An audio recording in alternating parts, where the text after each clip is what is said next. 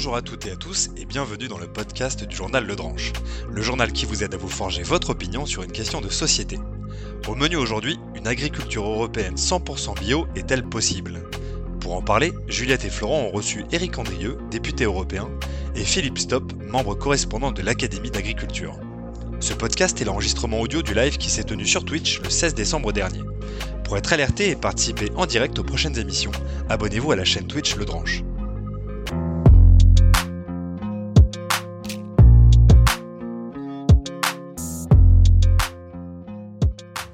Moi, c'est Juliette Richoux et je suis aujourd'hui avec Florent Dudranche. Et ce programme est cofinancé par l'Union européenne. Les points de vue et opinions exprimés n'engagent que l'auteur et ou les auteurs, en l'occurrence ici, et ne reflètent pas nécessairement la position de l'Union européenne. Et ni l'Union européenne, ni l'autorité chargée de l'octroi ne sauraient être tenues pour responsables de ce qui va être dit pendant ce live. Donc aujourd'hui, nous sommes très heureux d'être avec Éric Andrieux, qui est député européen, et Philippe Stoup, qui est membre de l'Académie de l'agriculture. Donc je vais déjà vous laisser à chacun un temps pour vous présenter. Donc, euh, c'est moi qui commence. C'est ça le, voilà. Voilà. je suis Éric Andrieux, je suis évidemment député européen. Je suis membre de la commission de l'agriculture du Parlement européen. Et j'ai, euh, entre autres, parce que je suis membre également de la commission de l'environnement et de la santé et de la commission du développement au sein du Parlement européen. Et euh, j'ai été rapporteur, un des trois rapporteurs de la politique agricole commune, celle qui va se mettre en œuvre au 1er janvier 2003, c'est-à-dire dans, 2023, pardon, dans quelques jours. Et par le passé, j'ai présidé la commission euh, pesticides, dont nous allons peut-être parler, et j'ai été co-rapporteur du règlement sur l'agriculture biologique. Euh, bonjour, je suis donc euh, Philippe Stop, le directeur euh, recherche et innovation de la société ITK qui développe des outils de la décision agronomique et donc est également membre correspondant de l'Académie d'agriculture. J'ai à la base une formation de docteur ingénieur en agronomie, plus précisément ce qu'on appelle maintenant le biocontrôle, qui s'appelait à l'époque la lutte biologique. Et je fais toute ma carrière dans la coopération agricole, puis là je suis passé dans, l'aide à la décision pour l'agriculture et l'environnement. Donc euh, j'ai aussi l'occasion de travailler à une époque lointaine à la, commission d'homologation des produits phytosanitaires, d'où l'intérêt que je, porte à ces sujets encore actuellement à la fois dans, dans mon métier chez ITK et à l'Académie d'agriculture. Ben, merci à vous deux pour euh, cette présentation. Je vais à nouveau euh, introduire un peu le sujet et après on va lancer le débat. Donc aujourd'hui, notre sujet, c'est l'agriculture bio. On en parle beaucoup dans le débat public, mais peut-être qu'en fait, vous ne savez pas vraiment euh, ce que c'est. Peut-être que nos auditeurs ne savent pas vraiment ce que c'est. Donc, contrairement à l'agriculture conventionnelle, l'agriculture bio n'utilise pas de produits phytosanitaires ni d'OGM et elle aurait donc moins d'impact sur la biodiversité en raison du fait qu'il y aurait moins de produits chimiques qui seraient utilisés. Euh, en revanche, il y a d'autres produits d'origine naturelle, notamment des engrais azotés qui peuvent être utilisés sur ces cultures. Et l'idée, c'est qu'à long terme, l'agriculture biologique permettrait une meilleure résilience des écosystèmes. Pour donner quelques chiffres, en France, en 2021, les surfaces bio représentent 10% des surfaces agricoles et la part de bio dans la consommation des ménages représente 6,6% euh, sur euh, donc, le total de l'alimentation.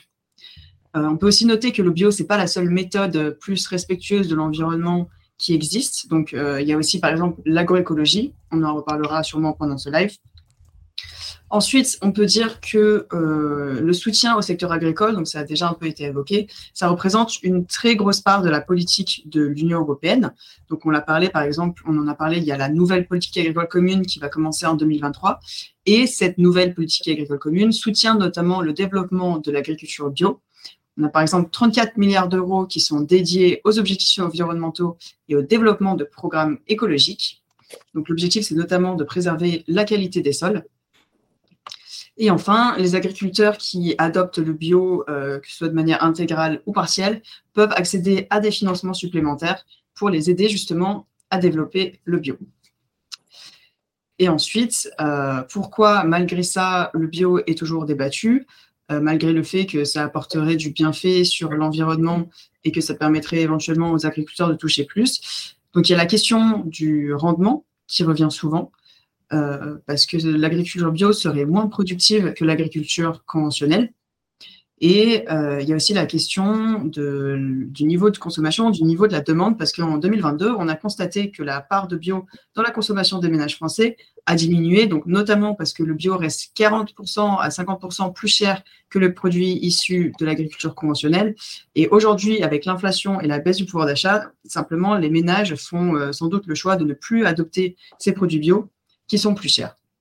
Et donc la question se pose de savoir si, euh, face à ces enjeux, on peut euh, envisager une réelle transition vers l'agriculture biologique. Et c'est ce dont on va débattre aujourd'hui avec euh, nos deux intervenants. Donc déjà, peut-être est-ce que l'un de vous veut rebondir sur certaines définitions, veut apporter quelques précisions sur ce qui, a, sur ce qui vient d'être dit? Juste une petite remarque hein, par rapport à ce que vous avez dit sur le fait que l'agriculture bio a moins d'impact environnemental que l'agriculture conventionnelle. Je pense que justement un des, un des, éléments importants du débat, c'est que c'est pas si simple en fait, et on y reviendra sans doute plusieurs fois dans, dans la discussion, c'est que bien entendu, effectivement, l'agriculture bio a un impact environnemental plus faible que l'agriculture conventionnelle quand on la, ramène cet impact à la surface cultivée. Par contre les travaux sur les analyses de cycle de vie des produits agricoles et sur la, biodiversité par l'approche du land sparing et du land sharing qu'on pourra expliquer euh, si ça vous intéresse, vont plutôt en sens inverse quand on ramène l'impact environnemental à l'alimentation produite.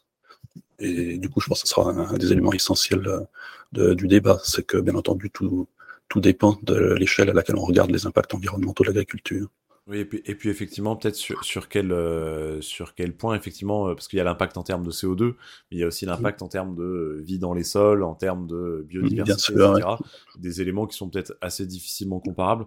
Bah, peut-être rentrer un peu dans, dans ce sujet-là. Euh, euh, commençons effectivement, euh, Philippe Stoup, est-ce que vous pouvez peut-être expliquer un peu les, les, termes que vous avez pu utiliser et, et nous parler un peu de l'impact et de, déjà de comment est-ce qu'on mesure cet impact peut-être? Oui, bah alors effectivement, le, pour les impacts environnementaux, il y a comme deux, deux grandes familles d'impacts. Hein. C'est l'impact sur les émissions de gaz à, effet de serre, que, que, auquel on est très sensibilisé actuellement, et à juste titre. Donc euh, ça, ça se mesure par ce qu'on appelle les analyses de cycle de vie, qui, qui vise à reconstituer à partir de la production d'un bien ou d'un service quelconque, ça soit bien entendu pour, pour l'énergie, pour les transports, et donc maintenant pour l'agriculture, on évalue bien tous les, tous les intrants qui ont été utilisés pour, euh, pour produire le, le, bien ou le, ou le service qu'on consomme, qui, les, consommations d'énergie qui ont été nécessaires à la fois à la production lui-même de ce bien et puis donc de tous les, les intrants euh, qu'on a utilisés. Puis dans le cas de l'agriculture, il faut bien sûr aussi mesurer les émissions de gaz à effet de serre qui sont dues euh, tout simplement aux, aux, parcelles agricoles sur lesquelles ils sont cultivés.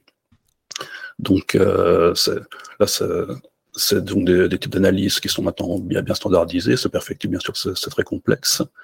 Et la, la conclusion qu'on observe en moyenne là-dessus, d'ailleurs, c'était euh, indiqué d'ailleurs dans une des publications que vous avez mis dans le, dans le texte sur le dranche, c'est que en moyenne, les produits d'agriculture conventionnelle ont plutôt une empreinte euh, environnementale plus, enfin, une, des émissions de gaz à effet de serre plus faibles ramenées aux quantités d'aliments produites que les produits de l'agriculture bio. Euh, tout, tout, tout, en sachant, bien entendu, par contre, à l'inverse, effectivement, quand on regarde à l'échelle des surfaces agricoles, sur une parcelle bio, on consomme moins d'intrants, et en particulier pas d'engrais de synthèse, qui ont une forte empreinte environnementale. Donc les, les, émissions de gaz à effet de serre à l'échelle de la parcelle sont plus faibles, mais justement à cause de la différence de rendement euh, entre le bio et le conventionnel, en fait, si on veut raisonner par rapport à, l'empreinte euh, environnementale de notre alimentation, un hectare de bio, il ne faut pas le comparer à un hectare de conventionnel, mais euh, il, suffit d'une surface plus faible en conventionnel. C'est ça qui inverse le résultat pour les, gaz à effet de serre. Une, dernière question pour vous, Philippe Soupe, et puis après, euh, Eric Andrieux, on vous posera la, question de savoir si vous avez le même point de vue. Euh, cette différence de rendement que vous avez déjà citée plusieurs mm. fois, elle est de combien à peu près? J'imagine que en fait, ça dépend du type de culture, etc. Mais l'ordre de mm, grandeur. Alors ça, c'est très, très, variable suivant les, les, cultures, mais en tout cas à l'échelle française, hein, quand on regarde les, les, les statistiques, euh, qu'il y, a sur ce sujet. Ça va de la, différence, de, le rendement bio en moyenne, ça représente en gros de, de 70-75% euh, pour les écarts les plus faibles des, rendements conventionnels. Et pour les, les céréales qui représentent comme de très grande surface, on serait plutôt de, de l'ordre de 50% de rendement en bio par rapport au conventionnel. D'accord, donc 50%, ça, ça, veut dire qu'on produit deux fois plus sur une euh, sur une euh, sur un hectare, on produit deux fois plus de céréales. Pour, le blé, pour le blé, oui. Alors, c'est le seul cas le plus extrême. Je pense qu'en moyenne, on, peut considérer qu'en moyenne, il y a un écart de, de rendement de, enfin que les rendements bio sont de l'ordre de 60 à 65 des cultures conventionnelles si on fait l'ensemble, la moyenne de toutes les différentes cultures. Parce par exemple, sur le maïs, l'écart est beaucoup plus faible. Ok. Euh, Eric Andrieux, euh, je vous vois hausser les sourcils. Est-ce que vous avez le même point de vue euh, sur cette question? Ben, je, non, pas tout à fait, évidemment. Enfin, évidemment, non, mais je pense qu'aujourd'hui, le sujet, d'abord, un, sur la question des rendements, il y a la situation euh, hantée actuelle et à venir. Si la loi, les travaux que font l'INDRA aujourd'hui, donc euh, cette question en particulier de l'agriculture biologique, hein, je pense qu'il faut euh, savoir raison garder, voilà. Et je pense qu'il y a des belles, perspectives qui s'ouvrent euh, à nous. Ça, c'est mon, point de vue. Alors, des perspectives, juste une petite parenthèse pour que les gens comprennent qui sont pas forcément familiers avec les travaux de l'INRA. C'est-à-dire qu'en fait, le, les rendements en bio, c'est quoi, sont en train d'augmenter ou il y a des études qui laissent penser qu'ils vont augmenter? Il y a des études qui, qui, qui disent aujourd'hui qu'effectivement, à échelle 2050, en tout cas, si j'en crois les travaux qui sont donnés, on pourrait rétablir, donc, hein, en matière de rendement, les équilibres même si, d'ailleurs, les chiffres aujourd'hui, je ne partage pas tout à fait ce qu'a dit Philippe Scope sur les pourcentages, hein, mais bon, peu importe, c'est pas la C'est les chiffres de l'INRA, là aussi. Hein. Oui, voilà, oui, mais globalement, donc la question. Sur, sur, la situation actuelle, on est bien d'accord. Donc, euh, non, moi je pense que la question, c'est qu'il faut qu'on, c'est mon sentiment, qu'il faut qu'on sorte d'une analyse euh, en silo et, que les, et, et, avoir une approche de mon point de vue, beaucoup plus holistique ou beaucoup plus systémique, j'ai envie de dire, et que c'est de mesurer les impacts dans leur globalité. Il y a les impacts carbone, voilà, et les impacts sur le sol, ça en est une autre, et les impacts sur l'eau, ça en est encore une autre, les impacts sur la biodiversité, ça en est encore une autre, et les impacts sur la santé humaine, ça en est encore une autre. Et si vous voulez, de, de, de, comment dire, du débat qui est devant nous, c'est comment on, on, on pose les constats, non pas en les travaillant de façon différenciée, ce que font d'ailleurs, euh, ce que fait d'ailleurs l'agrochimie pour être plus précis, et plutôt avoir une vision très large. En gros, c'est est-ce que euh, on continue à interrompre le lien, ce que je dis souvent, entre l'agriculture, l'alimentation, la santé, la biodiversité le climat, c'est une approche, c'est une orientation politique, ou est-ce qu'on essaie de reconstituer ce lien-là et c'est ça la question autour du bio, autour de l'agroécologie, autour de l'HVE, autour des rotations de, de cultures, donc et autres. Et, effectivement, je pense qu'il faut avoir aujourd'hui, en tout cas pour le politique, moi je ne suis pas un technicien et, un scientifique, hein, donc c'est l'intérêt du, débat, mais je pense que de notre, et on, doit nous, je pense, donc euh, du point de vue de la responsabilité politique qui est la nôtre, de reposer les questions de façon beaucoup plus globale et systémique. Et qu'effectivement, quand on regarde de façon plus globale et systémique, on voit bien que le bio, avec cette, cette, cette approche-là, comme d'ailleurs le, comment dire le, si on prend euh, la question de, de l'H2, qui on va en parler, qui est une, approche intermédiaire ou, euh, ou je dirais de la, de, de, des rotations de culture ou de la diversification, amène les éléments de réponse donc aux, aux questions que je viens d'évoquer. Et que je pense effectivement c'est important de, de reconsidérer l'ensemble des paramètres. Voilà ce que je voulais juste dire en réaction à ce qui vient de Et alors, justement, peut-être développer un tout petit peu donc cette approche systémique, vous avez, vous avez euh, évoqué euh, euh, deux, trois autres sujets, l'impact sur les sols, l'eau, la biodiversité. Est-ce que vous pouvez détailler peut-être un tout petit peu plus? Parce que euh, la plupart de nos auditeurs sont peut-être pas forcément familiers euh, avec tous ces domaines-là. Pour vous, je pense que c'est des choses qui sont très claires, mais est-ce que vous pouvez peut-être redétailler un peu plus C'est quoi justement les, impacts ou, les moindres impacts du bio sur ces secteurs-là? Oui, alors je vais parler de, de, l'influence. Donc, alors là, je n'ai pas les données scientifiques, mais ce que je vais dire là est issu aussi de lecture de nombreux rapports, bien sûr. Mais lorsqu'on fait le lien entre. Euh, alors, évidemment, l'industrie chimique euh, est toujours en questionnement sur le lien de causalité. C'est un grand débat qui est récurrent entre, effectivement, euh, l'aliment consommé et, et, les, les dégâts induits, finalement. Les dégâts, je sais pas, sur la santé humaine. Quand on parle des aujourd'hui, je vais parler des sujets un par un, effectivement, euh, on se rend compte qu'il y a quand même un lien, c'est ma lecture, hein, donc voilà, la lecture d'un grand nombre de rapports sur les questions de, de puberté précoce, de fertilité. Lorsqu'on parle de perturbateurs endocriniens, ben on voit bien qu'aujourd'hui, avec les chercheurs avec qui nous travaillons dans ce domaine-là, euh, les liens sont probants aujourd'hui, donc on, va le dire. Lorsqu'on parle de, euh, euh, comment dire, de, maladies émergentes, de, de cancers nouveaux, de diabète hein, aujourd'hui autour de nous, on voit bien qu'il y a un sujet donc qui n'est pas neutre euh, et que les pourcentages et la progression de ce type de, de, désordre, j'ai envie de dire, euh, sont également liés pour partie, et pas exclusivement, c'est là la difficulté, à l'enjeu de l'alimentation. Et que donc la question, euh, comment dire, du, lien entre le conventionnel qui induit de fait aujourd'hui, mais dans ce est-ce qu'on a, la volonté d'aller vers autre chose? C'est une question.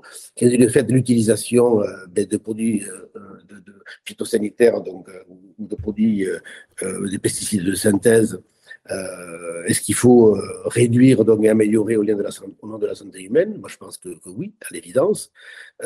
c'est une incidence forte.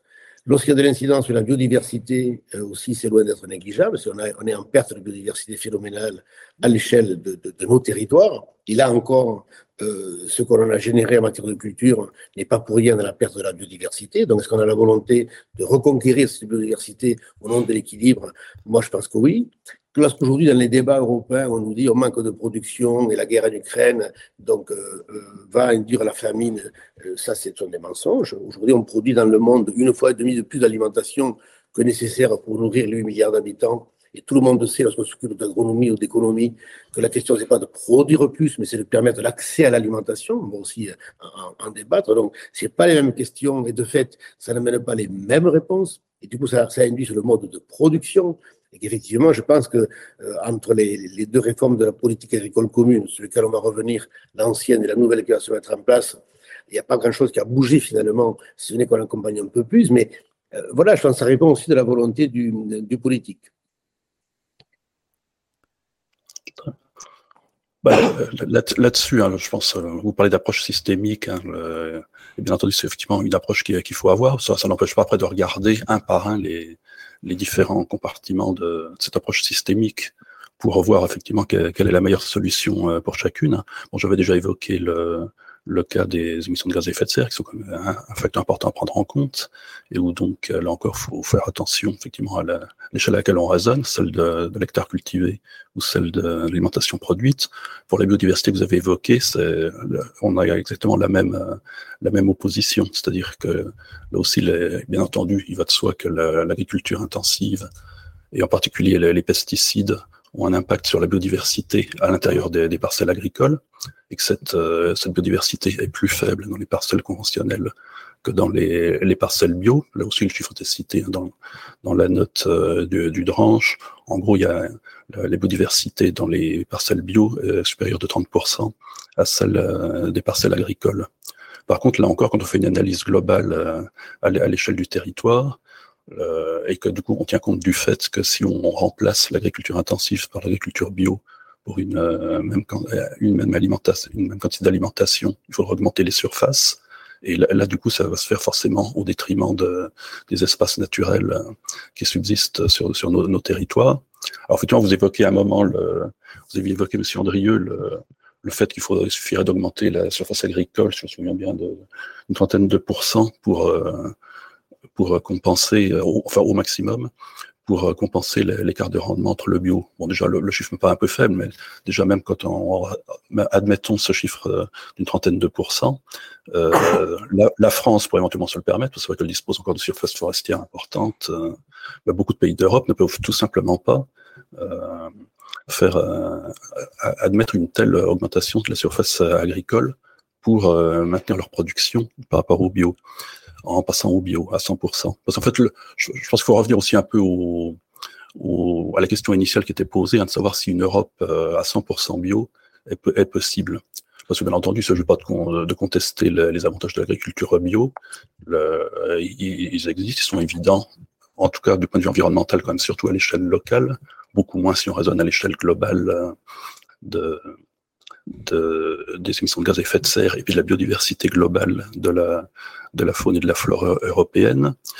Euh, donc l'agriculture bio elle est légitime, elle répond à un, besoin légitime des Français et des Européens. Par contre, il faut quand même qu'on voit jusqu'où on peut réellement la, pousser en pratique, en sachant bien entendu toute baisse de production que la transition agricole, forcément, dans, dans, des pays comme les nôtres, où le, système dominant, c'est l'agriculture conventionnelle, la transition agroécologique va nécessairement entraîner une baisse de production.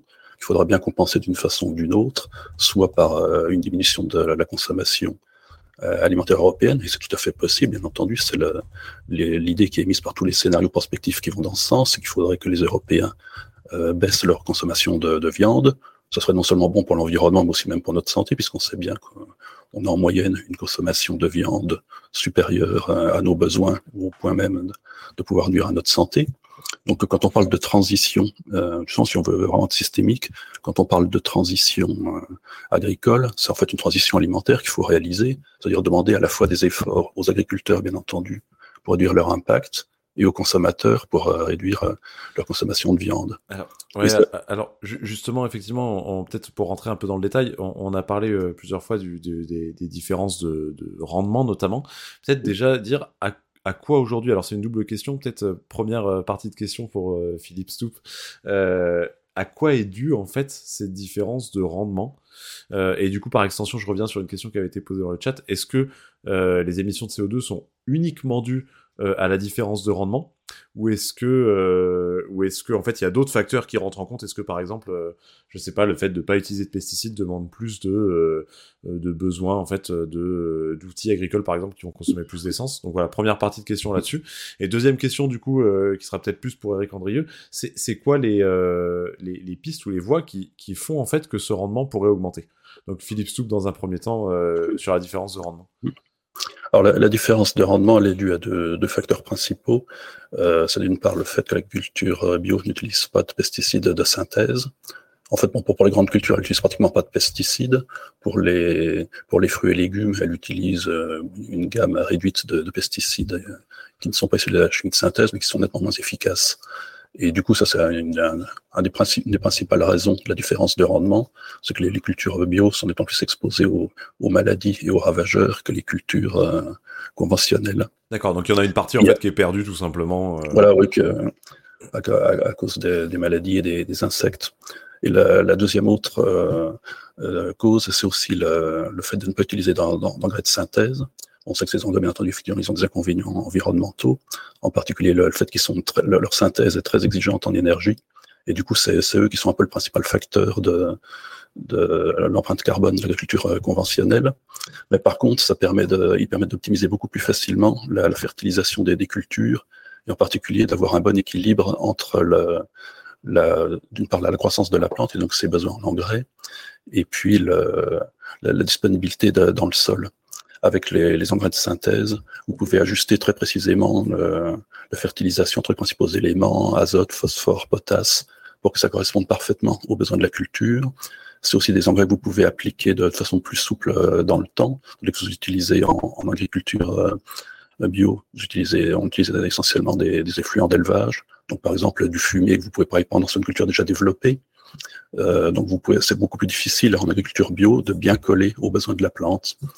Et en particulier, il y a la, question de la fertilisation est vraiment essentielle d'ailleurs si on veut beaucoup étendre le bio, parce que donc actuellement en fait l'agriculture bio euh, n'utilise que des engrais organiques qui sont en fait en, majoritairement des, effluents d'élevage, et ça pose aussi un problème, de, un problème pour le coup systémique, c'est que si on veut à la fois développer l'agriculture bio et réduire l'élevage pour des raisons environnementales, on va avoir un gros problème de disponibilité d'engrais organiques pour les, cultures bio. Euh, et il y avait une deuxième partie dans votre question. Euh, non, alors la deuxième partie, c'était plutôt pour Eric Andrieux. C'était, mais je pense que vous avez apporté déjà un premier élément de réponse. C'est effectivement, est-ce que, euh, en fait, à, quoi, euh, quelles pistes euh, sont envisagées pour justement augmenter en fait ce, ce, ce rendement? Ou, ou limiter cette perte de rendement du coup, si on tourne dans l'autre sens? Eric Andrieux, du coup. Ben, oui, vous l'avez dit. Hein, je tombe à, à amener des éléments de réponse. Il y a, je pense qu'il y a un élément aussi, c'est on est, on est sur une, transition finalement, ou pas. En tout cas, si on veut passer d'un modèle à un autre, ça, ça, amène à la transition. La transition, ça passe par la formation des hommes. On est sur un sujet d'agronomie sur lesquels aujourd'hui, dont les agriculteurs, pour une grande majorité, ne sont pas prêts. Donc ça c'est clair. Euh, techniquement, ça, ça, a été dit, hein, ça demande une technicité et, et comment dire, euh, une approche agronomique différente. En fait, pour moi, le pesticide de synthèse, par exemple, c'est on, on, facilite le travail. C'est-à-dire, et, puis on, produit plus, etc. Donc, en fait, il y a un retour sur la question de l'agronomie. Les, les, agriculteurs aujourd'hui qui passent au bio, donc qui sont dans le bio, hein, donc euh, voilà, et on le voit dans tous les secteurs d'ailleurs. Moi, je suis sur le pays viticole et je le vois en particulier sur la viticulture. C'est-à-dire qu'on passe d'un modèle à un autre modèle et on change de métier quasiment. Donc, ça veut dire, que dès, le départ, au niveau de la formation liminaire, donc, hein, dès le lycée agricole, etc., on doit évidemment reconsidérer. Donc, c'est pour ça que je reviens sur le projet politique. S'il y a un projet politique, mais ça va, on doit démarrer par la formation des femmes et des hommes qui sont dans le métier. Autrement, nous n'y parviendrons pas, parce que c'est effectivement c'est un sujet dont on parle peu finalement. Pour moi, ça commence par là. Donc c'est pour ça qu'il y a une étape, c'est un choix euh, de système hein, par rapport aux enjeux environnementaux, de santé humaine, de biodiversité, etc. En gros, ça veut dire, je ne suis pas technicien, je le redis, je suis politique, dire qu'il faut repolitiser le fait agricole en disant, voilà, l'agriculture, s'il y a un sujet politique et géopolitique, de mon point de vue dans tous les cas, c'est bien la question de l'agriculture et de l'alimentation. Et on le voit là avec la guerre, donc ça veut dire qu'on ne peut pas le limiter à un sujet d'ordre technique. Euh, donc hein, voilà. Et euh, quand on dit, comme, comme aujourd'hui, effectivement, il faut euh, consommer moins de viande, je partage 100%, à part que la viande que l'on consomme pour une grande partie, elle n'est pas produite ni en France ni en Europe. Et qu'on produit et qu'on consomme pour bon nombre d'entre nous, euh, non pas du broutard des Pyrénées ou du Massif central ou de la pointe de l'Aquitaine, mais que l'on consomme de la vache de réforme qui nous vient des pays en particulier d'Amérique latine, donc pour ceux que j'en ai visité, donc au Brésil en particulier, et que donc il y a un sujet de, modèle qui est certes local, nous concerne, donc de transition effective, et puis un problème de modèle donc dans le commerce, dans les échanges. Et là se pose, se pose de fait la question de la réciprocité.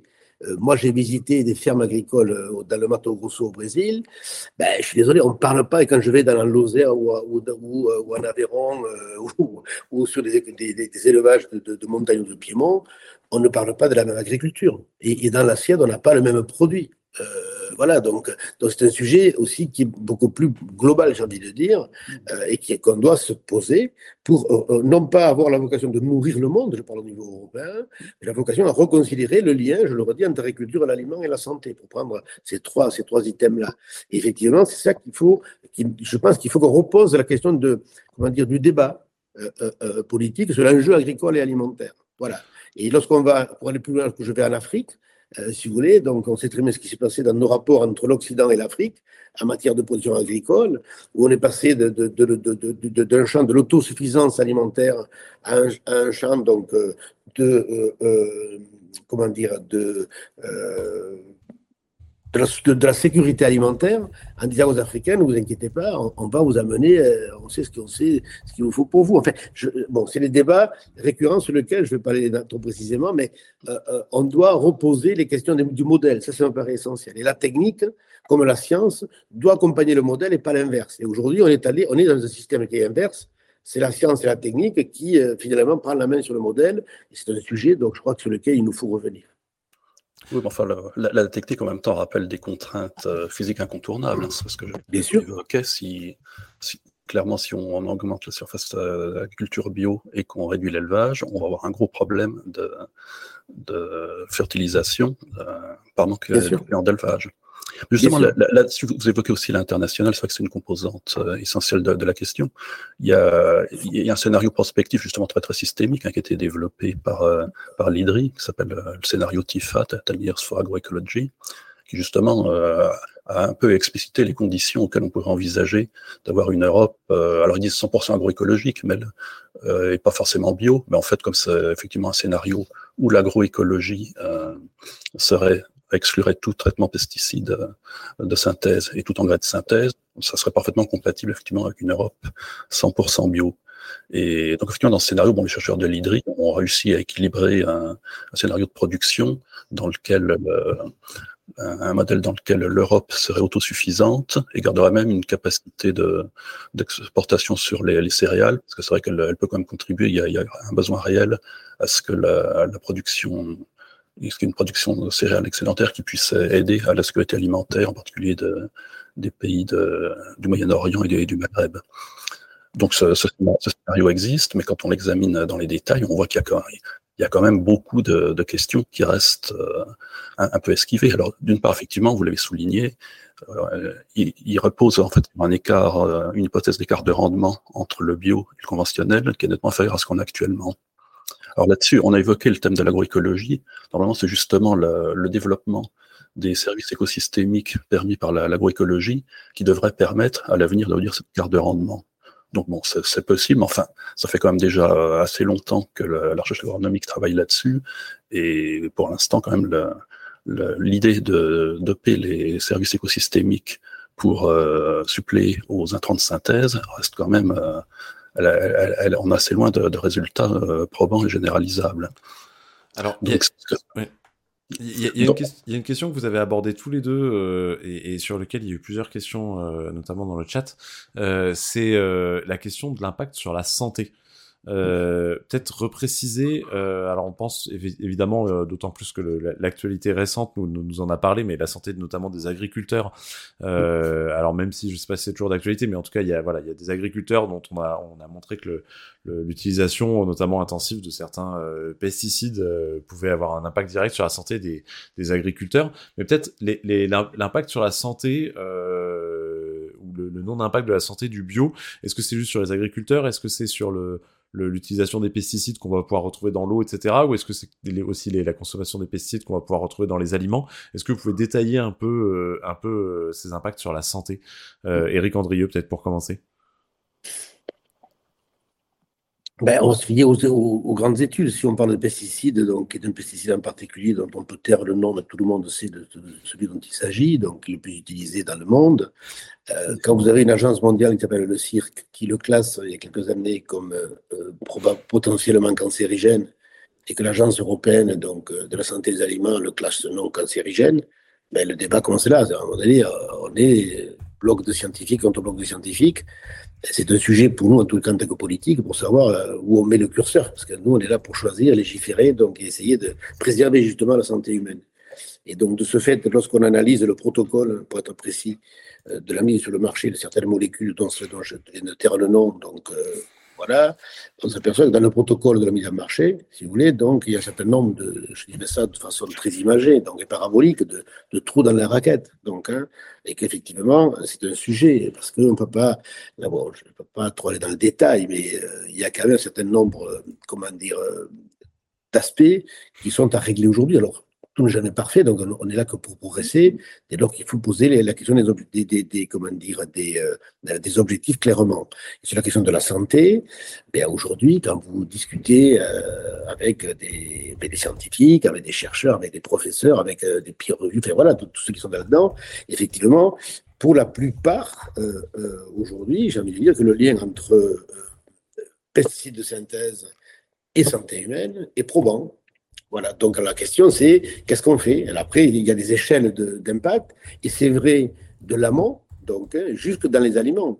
Euh, L'idée euh, aujourd'hui, enfin voilà, euh, d'informer, les, les, consommateurs, de savoir ce qu'ils ingèrent, que ce soit du, liquide ou du solide, à l'exemple des Nutri-Score, tout ce qui est en train de se travailler, tout ça n'est pas né du fruit du hasard quand euh, on, travaille sur, euh, sur la question justement des intrants, euh, c'est pas pas aussi neutre. Quand il y a autant de recherches sur la qualité alimentaire, c'est également un sujet majeur. C'est-à-dire qu'effectivement, je le redis, hein, les questions de puberté précoce, de fertilité, quand vous travaillez avec des, alors, je ne vais pas citer les noms de professeurs, c'est pas l'objet, mais sur la question des perturbateurs endocriniens, c'est un sujet qui n'est pas mineur. Donc, hein, voilà. Donc, euh, donc il, en va du modèle, quoi. Donc, soit on, pose la santé, ça c'est mon sentiment, en haut de la pyramide en termes d'objectifs, santé humaine. Donc euh, voilà, et la santé au plus, sens plus large d'ailleurs. Donc, euh, ça veut dire on contribue, on tend vers ce modèle-là. Soit c'est c'est pas la priorité des priorités, et à ce moment-là, bon, on se laisse la place finalement à une autre approche, donc hein, qui est plus liée sur les enjeux de la ouais, je vais dire un petit peu de la, de la finance, pour être, pour être plus précis. Euh, Philippe Stoup, peut-être votre, votre avis euh, sur ce, sur ce sujet-là? Alors bah oui, sur, les enjeux de la santé, c'est vrai que c'est bien entendu une des motivations essentielles à l'intérêt qui est, euh, qui est suscité autour de l'agriculture bio. Bon, euh, Monsieur André, vous avez clairement cité en fait au début le, le, cas du glyphosate. Hein, je pense que ça, la vision est transparente pour tout le monde. Euh, bah, c'est un exemple un peu emblématique, effectivement, des, des controverses qu'il y a sur ces sujets. Il faut déjà, rappeler que c'est pas un, un, bloc de scientifiques contre un autre, c'est un, un, unique organisme, une unique agence qui a classé le, ce produit comme cancérigène contre l'avis de toutes les autres euh, agences euh, mondiales. Je ne suis pas d'accord. Si, si, ouais, je, désolé. on est là pour euh, débattre. J'ai travaillé pendant deux ans sur le sujet de la Commission européenne. On est allé rencontrer le CIC et rencontrer l'EFSA. Hmm. Et on n'a pas l'occasion et le temps d'en parler, mais si vous voulez, on peut se rencontrer et je vous montrerai les documents les plus probants et quand on voit aujourd'hui comment. Bon, bref, je veux pas. Mais peut-être juste, effectivement, pour que ce soit compréhensible par nos auditeurs, peut-être juste euh, euh résumer euh, l'état de votre désaccord. On, a compris que vous ne serez pas d'accord, mais, mais peut-être pour que tout le monde comprenne bien euh, les, les, deux points de vue là qui sont, qui sont en jeu sur le glyphosate. Là-dessus, donc, enfin, ça avait été cité. Donc, il y a effectivement le, le, le CIRC, le Centre national de recherche sur le cancer, qui a classé le, glyphosate comme euh, euh, cancérigène euh, probable. Euh, sachant que c'est un avis qui, porte sur le, danger et, non le risque. Hein, c'est une nuance aussi importante dans, ces évaluations. En fait, on dit qu'il y a danger quand un produit peut potentiellement avoir des effets potentiels sur la, santé, quelle que soit la dose auquel la, la, dose à partir de laquelle cet effet se manifeste, et on dit qu'il y a un risque quand il y a effectivement des risques d'effets sanitaires compte tenu de l'exposition des travailleurs ou des consommateurs. Donc là-dessus, le, le, cirque avait a donc émis un, avis selon lequel le, le, glyphosate présenterait un danger et, et, non un risque de cancérogénicité.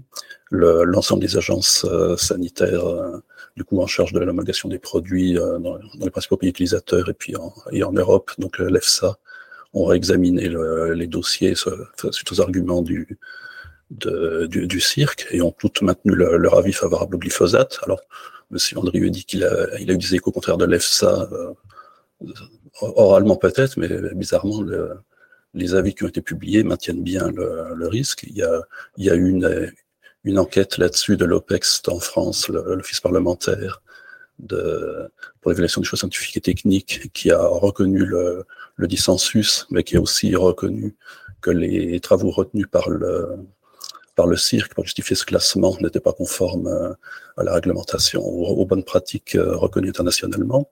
Et donc voilà, le, le, débat reste là pour l'instant. En ce qui concerne la, la, santé des agriculteurs, on a effectivement des, des, des, études qui montrent que les agriculteurs sont surreprésentés euh, parmi pour, euh, par rapport à la population générale pour euh, certains cancers. Par contre, bon, les, les, études prospectives qui permettent vraiment de vérifier s'il y a un excès de mortalité ou d'incidence euh, des cancers, on, converge toutes, que ce soit les, toutes les études mondiales présentent le, les mêmes résultats, c'est-à-dire qu'il n'y a pas de surmortalité par cancer euh, chez les agriculteurs, ni, en global, ni pour euh, chaque forme de cancer prise individuellement.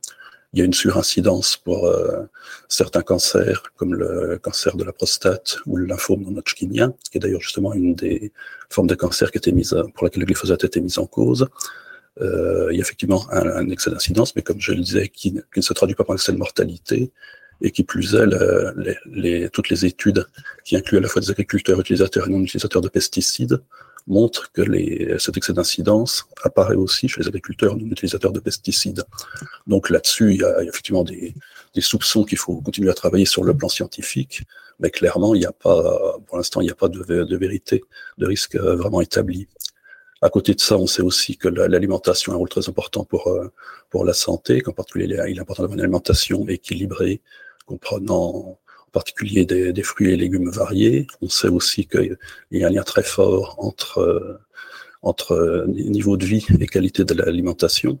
Et donc, que, du coup, effectivement, les, les, personnes à revenus faibles ont une alimentation moins saine et ont des problèmes de santé qui résultent de ça. Et il faut garder en mémoire que quelque part aussi, c'est l'agriculture conventionnelle qui a permis de, de fournir, qui permet de fournir des, une alimentation variée à moindre coût, accessible à tous les citoyens. Donc là, comme pour tout, il faut, il faut prendre un peu l'équilibre entre les risques potentiels supposés et puis les bénéfices potentiels tout aussi, qui sont souvent plus avérés. Je voudrais juste te dire quelques mots là par rapport à nos auditeurs. C'est que euh, moi, je conteste vraiment l'organisation, et je ne conteste pas la science, au contraire, bien sûr, mais l'organisation euh, euh, dans l'autorisation de la mise sur le marché des, molécules. J'ai trouvé ça de l'intérieur, et en termes de probité, si vous voulez, alors, je veux dire, aujourd'hui, on est mal passé au Parlement pour parler de probité, ça, j'en conviens, pour des raisons évidentes que nous vivons, mais euh, je veux dire, quand euh, il faut, bien qu'on mesure quelque chose, que nos auditeurs mesurent quelque chose de précis. Lorsqu'une molécule est autorisée à la mise en marché, le marché, il est mondial. Et donc, ça représente des milliards d'euros. Ce n'est pas des millions d'euros, c'est des milliards d'euros. Donc, ça veut dire qu'on on, ne peut pas ne pas s'interroger sur le protocole d'autorisation de la mise en marché de telle ou telle molécule. Et lorsque je vois les mécanismes qui sont en place aujourd'hui, je le redis, il y a des espaces de, zones, si vous voulez, d'ombre euh, euh, dans la, rigueur donc, à chacune des étapes de l'autorisation des molécules. Lorsqu'aujourd'hui l'EFSA, à notre demande, demande concernant le glyphosate, qu'il y ait quatre États membres qui émettent un avis préalable à l'examen de, sur la molécule du glyphosate, et que ces quatre études de quatre États membres donc, sont révélées insuffisantes par l'EXA quatre ans après. Donc, on est sur donc, et, qu'on sursoit dans l'examen de la réautorisation de la molécule, on ne peut pas ne pas s'interroger sur le processus qui est en place en matière de qualité de réautorisation. Je veux également ajouter que lorsqu'on autorise une molécule, une substance de base, l'autorisation est faite au niveau européen et que l'autorisation, savez, pour faire un produit, un pesticide, je parle du Roundup, pendant le glyphosate en France par exemple, ou ailleurs, ça c'est le produit qu'on utilise.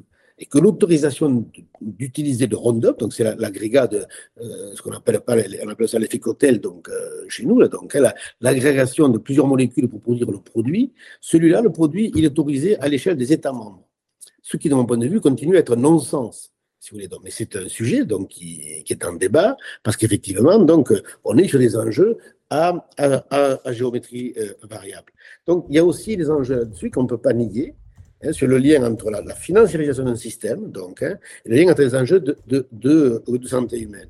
Quant aux différences entre le CIR et l'EFSA, effectivement, c'est des protocoles. Là aussi, comment peut-on, comment dire, mettre le politique, donc, hein, en tant telle, dans de telles difficultés lorsqu'on a des avis différenciés sur ce type de sujets qui sont ô combien donc essentiels. Donc ça, c'est un sujet, je pense qu'il nous faut traiter en responsabilité, donc, hein, euh, sans euh, euh, omettre le fait que, euh, je la question de la probité, elle est présente dans tous les domaines. Elle est présente sur le politique, c'est vrai, c'est un fait, il y a un constat avéré, mais aussi elle est présente dans toutes les échelles et qu'il n'y a pas plus. enfin, voilà, je ne vais pas aller au-delà, mais je veux dire, il y a, c'est un sujet sur lequel il faut que chacun s'accorde avec beaucoup d'humilité, donc, hein, à reposer les considérants donc, de ce qui est en place aujourd'hui. Et je pense qu'il y a un champ de progrès énorme à la matière, donc, hein, pour qu'on soit garant donc, de dire, ben voilà, l'aliment que vous consommez est un aliment donc, qui vous, dans lequel vous pouvez consommer en toute, en toute quiétude. Et je voudrais rajouter à ce que dit M. Combe sur le prix des aliments et l'accès à l'alimentation. En France, lorsqu'on a considéré que le, droit, que, que, le logement était un droit, nous avons créé donc l'allocation personnalisée au logement pour permettre aux, plus fragiles d'accéder au logement. Aujourd'hui, si on considère que l'alimentation est un enjeu de société majeur au nom de la santé humaine, je le redis, peut-être faut-il s'interroger non pas sur le chèque alimentaire, c'est un sujet, donc dans tous les cas, moi je défends par exemple la question de l'allocation personnalisée à l'alimentation pour permettre aux, plus défavorisés d'accéder à une alimentation de qualité. Donc, je crois qu'on peut y aller par les deux entrées. L'entrée de la production, oui, il faut modifier le mode de production, oui, il faut modifier le mode de consommation, et oui, je pense qu'il faut aider les plus démunis à accéder, au même titre que les autres, donc, hein, à, une, à une alimentation de qualité. Parce que, autrement, quand on fait l'analyse aussi globale et systémique du coût sur la santé humaine que représente euh, la question de, la malnutrition, eh c'est beaucoup plus important que ce qu'on peut l'imaginer globalement. Ça, ça c'est une question intéressante, effectivement, la question du prix, c'est ce que disait Juliette en introduction, et notamment dans le contexte, puisqu'effectivement, on voit que euh, l'impact du prix a un impact en tout cas déterminant dans la consommation euh, et le choix euh, de ces produits. Euh, on voit que le, le, bio a reculé et beaucoup attribuent ce recul à une baisse notamment du pouvoir d'achat ou des incertitudes notamment liées à l'inflation des prix de l'énergie par exemple, mais aussi de, la, l'alimentation.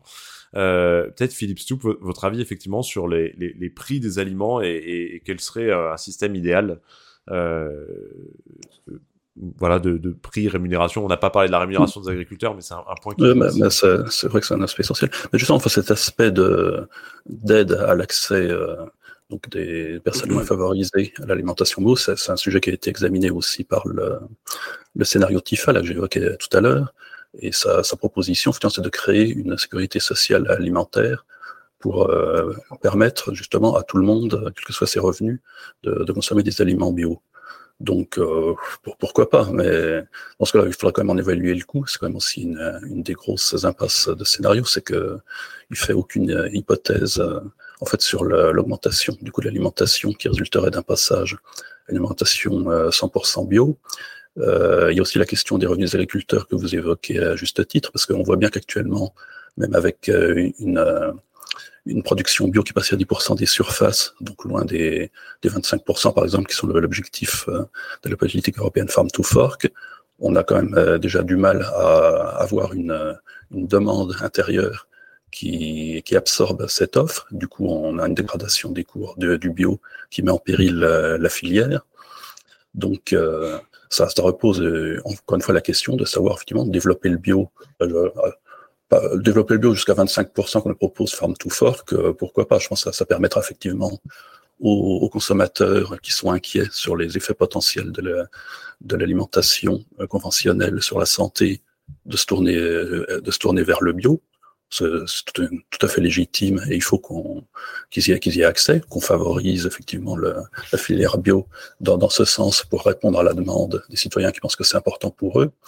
Euh, mais par contre, euh, avec une repas 100% bio, je vois mal comment on peut assurer à la fois l'alimentation de tout le monde à un coût raisonnable et en plus la survie économique de, de la filière.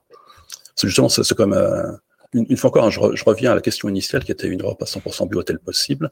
Moi, j'ai rien contre le, bio. Je pense que c'est une filière qu'il faut aider parce qu'elle a des difficultés propres. Elle, demande un, un, très haut niveau technique, comme ça a déjà été souligné plusieurs fois. Par contre, je rappelle juste que son bilan environnemental, en fait, n'est pas meilleur que le que celle de l'alimentation conventionnelle que le, bah, enfin, encore, ce qui, ce qui compte au bout du compte, c'est quand même bien l'empreinte euh, environnementale de notre alimentation. C'est pas celle de la. De, oui, mais il faudra qu'est-ce qu'on met derrière le terme environnemental. Voilà, c'est ce que ce qu'on évoquait tout à l'heure.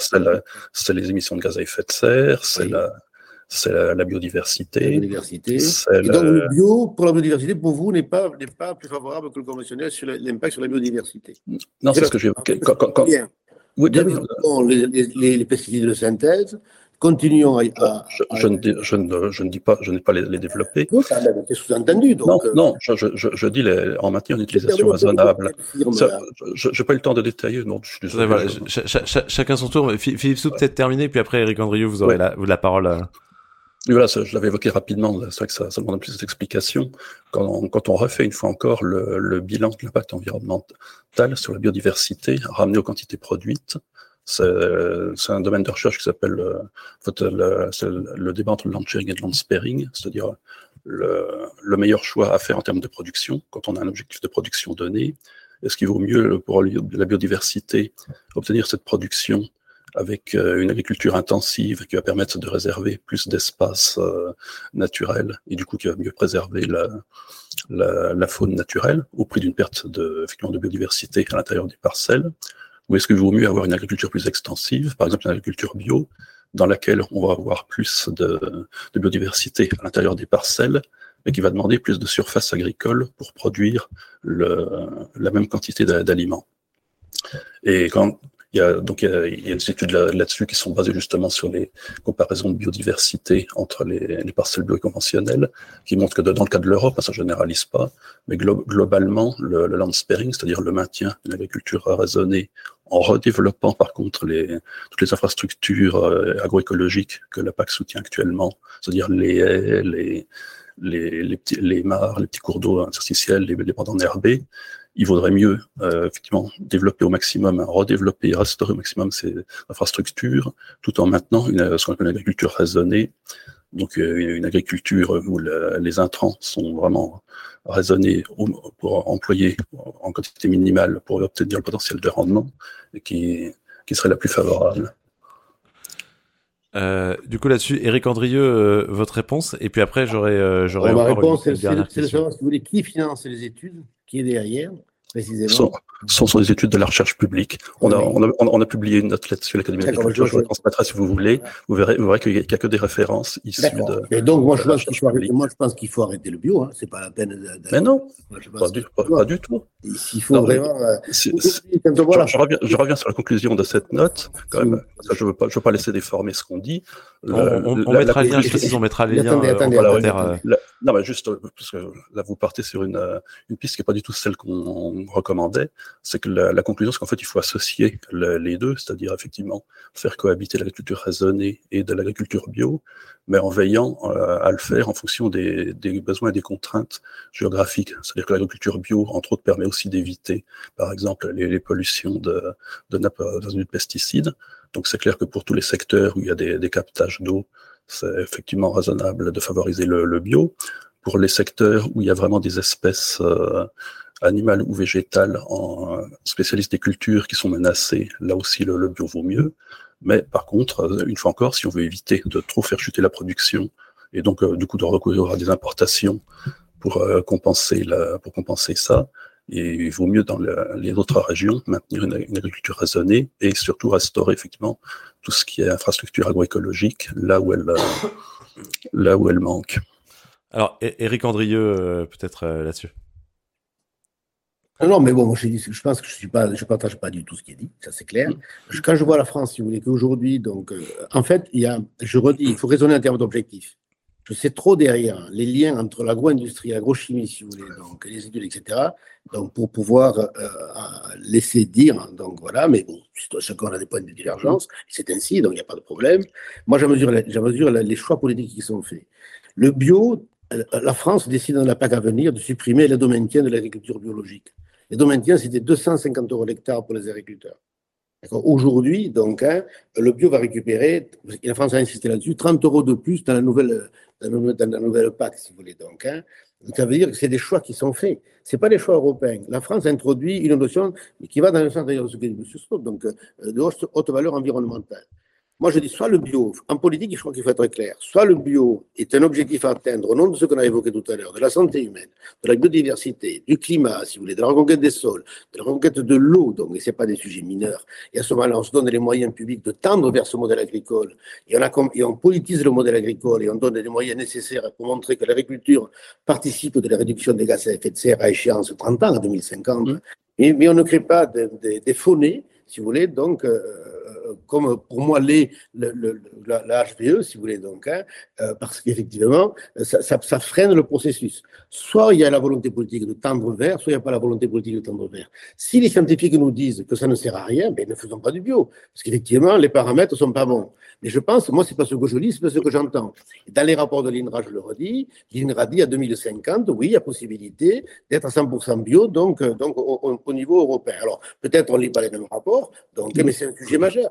Ça veut dire que la question, c'est de dire, moi, je pense qu'il faut, en matière de souveraineté, de sécurité et, d'indépendance alimentaire, ce sont des sujets qu'il faut que l'on pose, donc, hein, et peut-être qu'il n'y a pas lieu que l'on, euh, euh, peut-être qu'on développe d'autres approches, peut-être que pour être, comment dire, euh, indépendant, faut-il multiplier les dépendances. Peut-être qu'il vaut mieux travailler à l'international sur la réciprocité des normes, etc., etc. Il y a, il y a d'autres, on ne peut pas analyser la situation qu'à l'échelle d'un État-nation ou à l'échelle même du continent européen. Je pense qu'il faut s'ouvrir donc aux autres et essayer de mettre. Euh, Peut-être qu'il faut réviser les règles de l'OMC sur la question donc, du commerce, si vous voulez, donc hein, sur la question des stockages, etc. Il y a, d'autres sujets qui font que le bio peut être possible en sortant finalement de l'analyse au sens stricto sensus pardon, donc de, de, de, du modèle agronomique.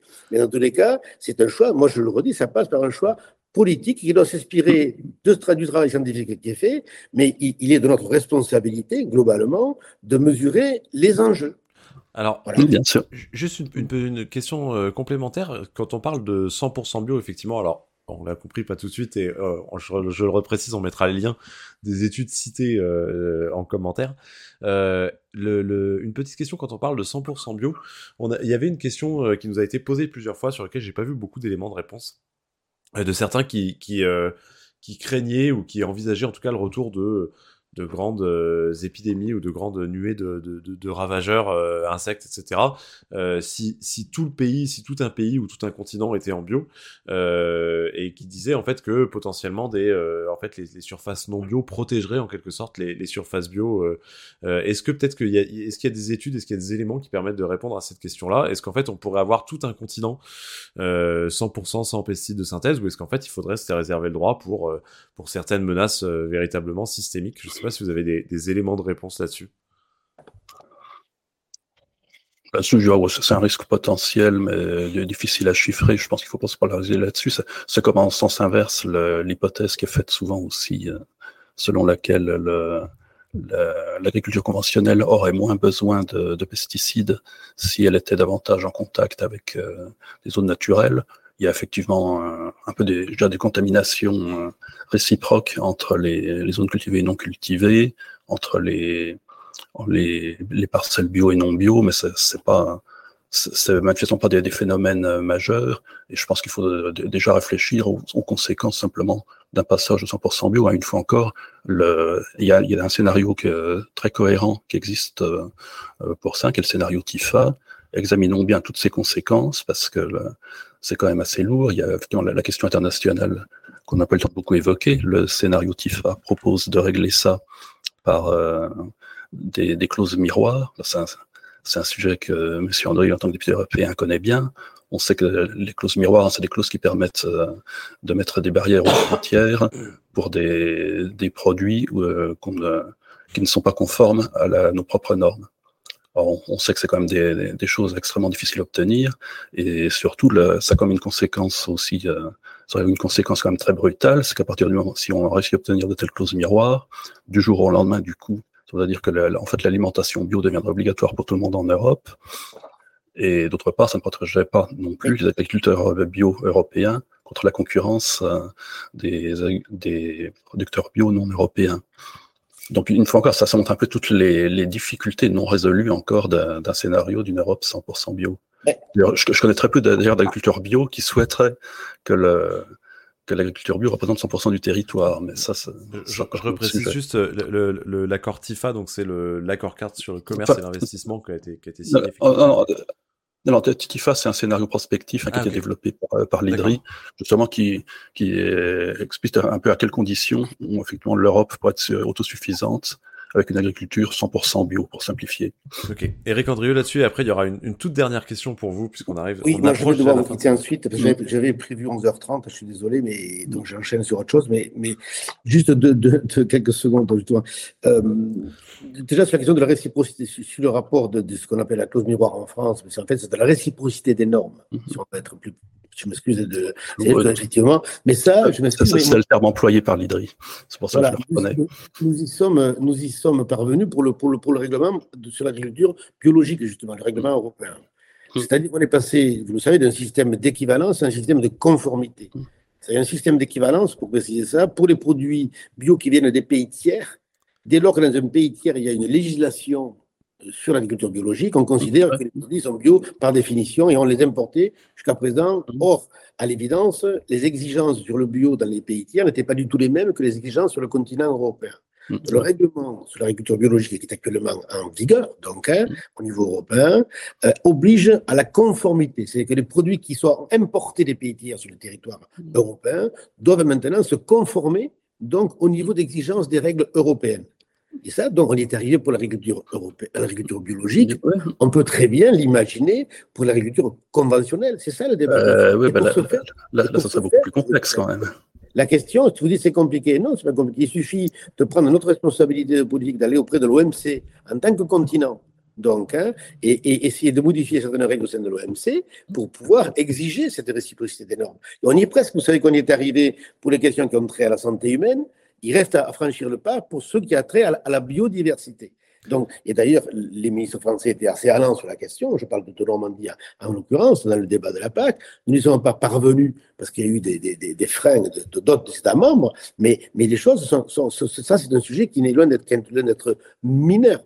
Et pour terminer mon propos, je pense qu'il faut aussi comprendre, que nos auditeurs prennent conscience qu'en matière de pesticides, il y a des lobbies conséquents qui sont en train aujourd'hui d'organiser, c'est ma lecture, donc, hein, je vous vois sourire, vous avez raison, mais c'est de le, ce qu'ils moi le déni organisé.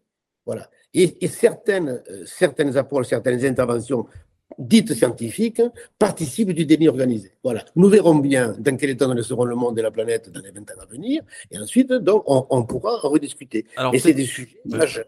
Alors, sur lesquels il faut aussi que vous mesuriez qu'il y a des forces en présence qui ne sont pas à égalité égalité. Juste une, une, toute, une toute dernière question. Oui, je Une toute dernière question, comme ça, comme ça après je vous libère euh, parce qu'effectivement euh, euh, on, a déjà, on commence déjà à dépasser sur l'horaire.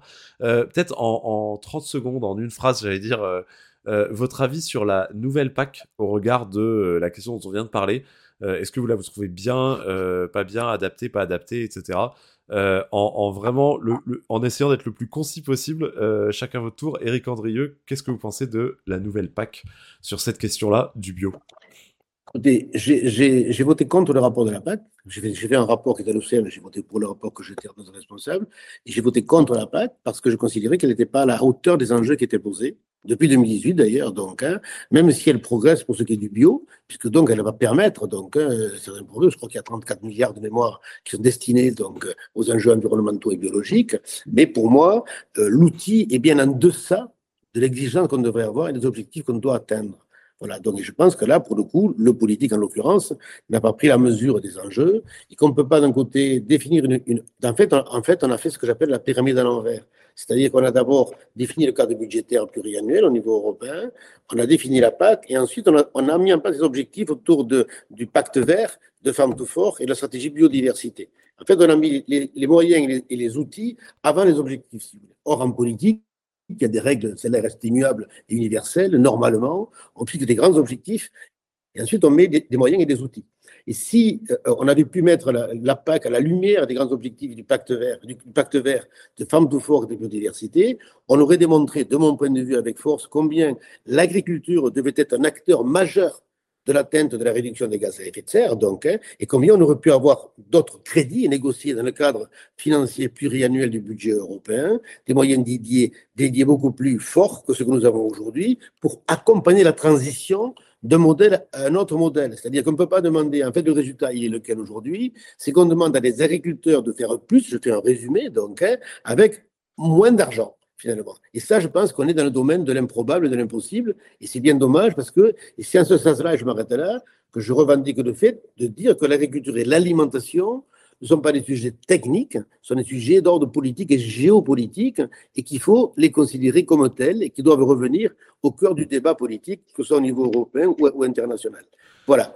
Donc, et, je vous remercie pour votre émission et pour ces échanges bah, donc, euh, euh, intéressants. Merci beaucoup. Philippe Stoup, pareil, très rapidement, le plus rapidement possible, votre avis sur la nouvelle PAC alors, bah oui, mais M. André l'a rappelé plusieurs fois, hein, ça, là on est vraiment dans le domaine de, de choix politiques, et c'est vrai que clairement, la, la, la, PAC, même cette nouvelle PAC, n'a pas choisi de, de, pousser vers euh, du 100% bio, comme euh, revenir à la question suivante.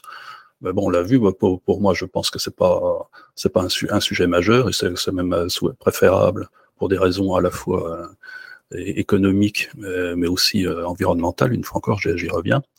Et que, ben voilà, puisqu'il a été dit aussi avant qu'on a beaucoup parlé de, de déni, de, de lobby et tout ça, je dois rappeler qu'il y, a du déni un peu dans les deux sens, et que quelque part, bien entendu, la technique ne doit pas ne doit pas s'imposer à la politique, mais il faut tenir compte des contraintes qu'elle qu'elle rappelle. Et que c'est à ce niveau-là qu'il y a peut-être quelquefois, quelquefois un déni politique. Très bien. Merci beaucoup en tout cas à tous. Un immense merci déjà euh, à tous les deux euh, pour votre participation euh, et pour avoir réussi à débattre bah, cordialement. Voilà, on a compris qu'il y avait des désaccords, mais c'est ça aussi qui est intéressant. Mais un immense merci à tous les deux pour vos pour vos apports sur le sujet. Euh, je rappelle que ce, ce live sera retrouvable euh, notamment sur YouTube en vidéo, mais également sur l'ensemble des, des, différentes plateformes de podcast sur la chaîne du Dranche. Juliette, je te laisse le mot de la fin. Yes, bah encore une fois, merci beaucoup à vous deux pour ce débat très intéressant et qui fait bien la transition sur notre prochain débat euh, qui portera sur euh, les conditionnalités environnementales dans la PAC en cas de crise alimentaire et comment on gère tout ça. Donc, je pense que ce sera à nouveau un débat assez euh, intéressant. Euh, et euh, merci à tous d'avoir regardé ce programme. n'hésitez pas à vous abonner aux Dranches, n'hésitez pas à aller voir notre site internet, tout est disponible en ligne. Et merci beaucoup à tous d'avoir été là.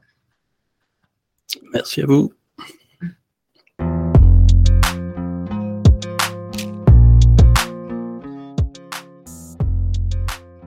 Ce podcast est réalisé par l'équipe du journal Le Dranche, le seul journal qui présente le pour et le contre de chaque sujet.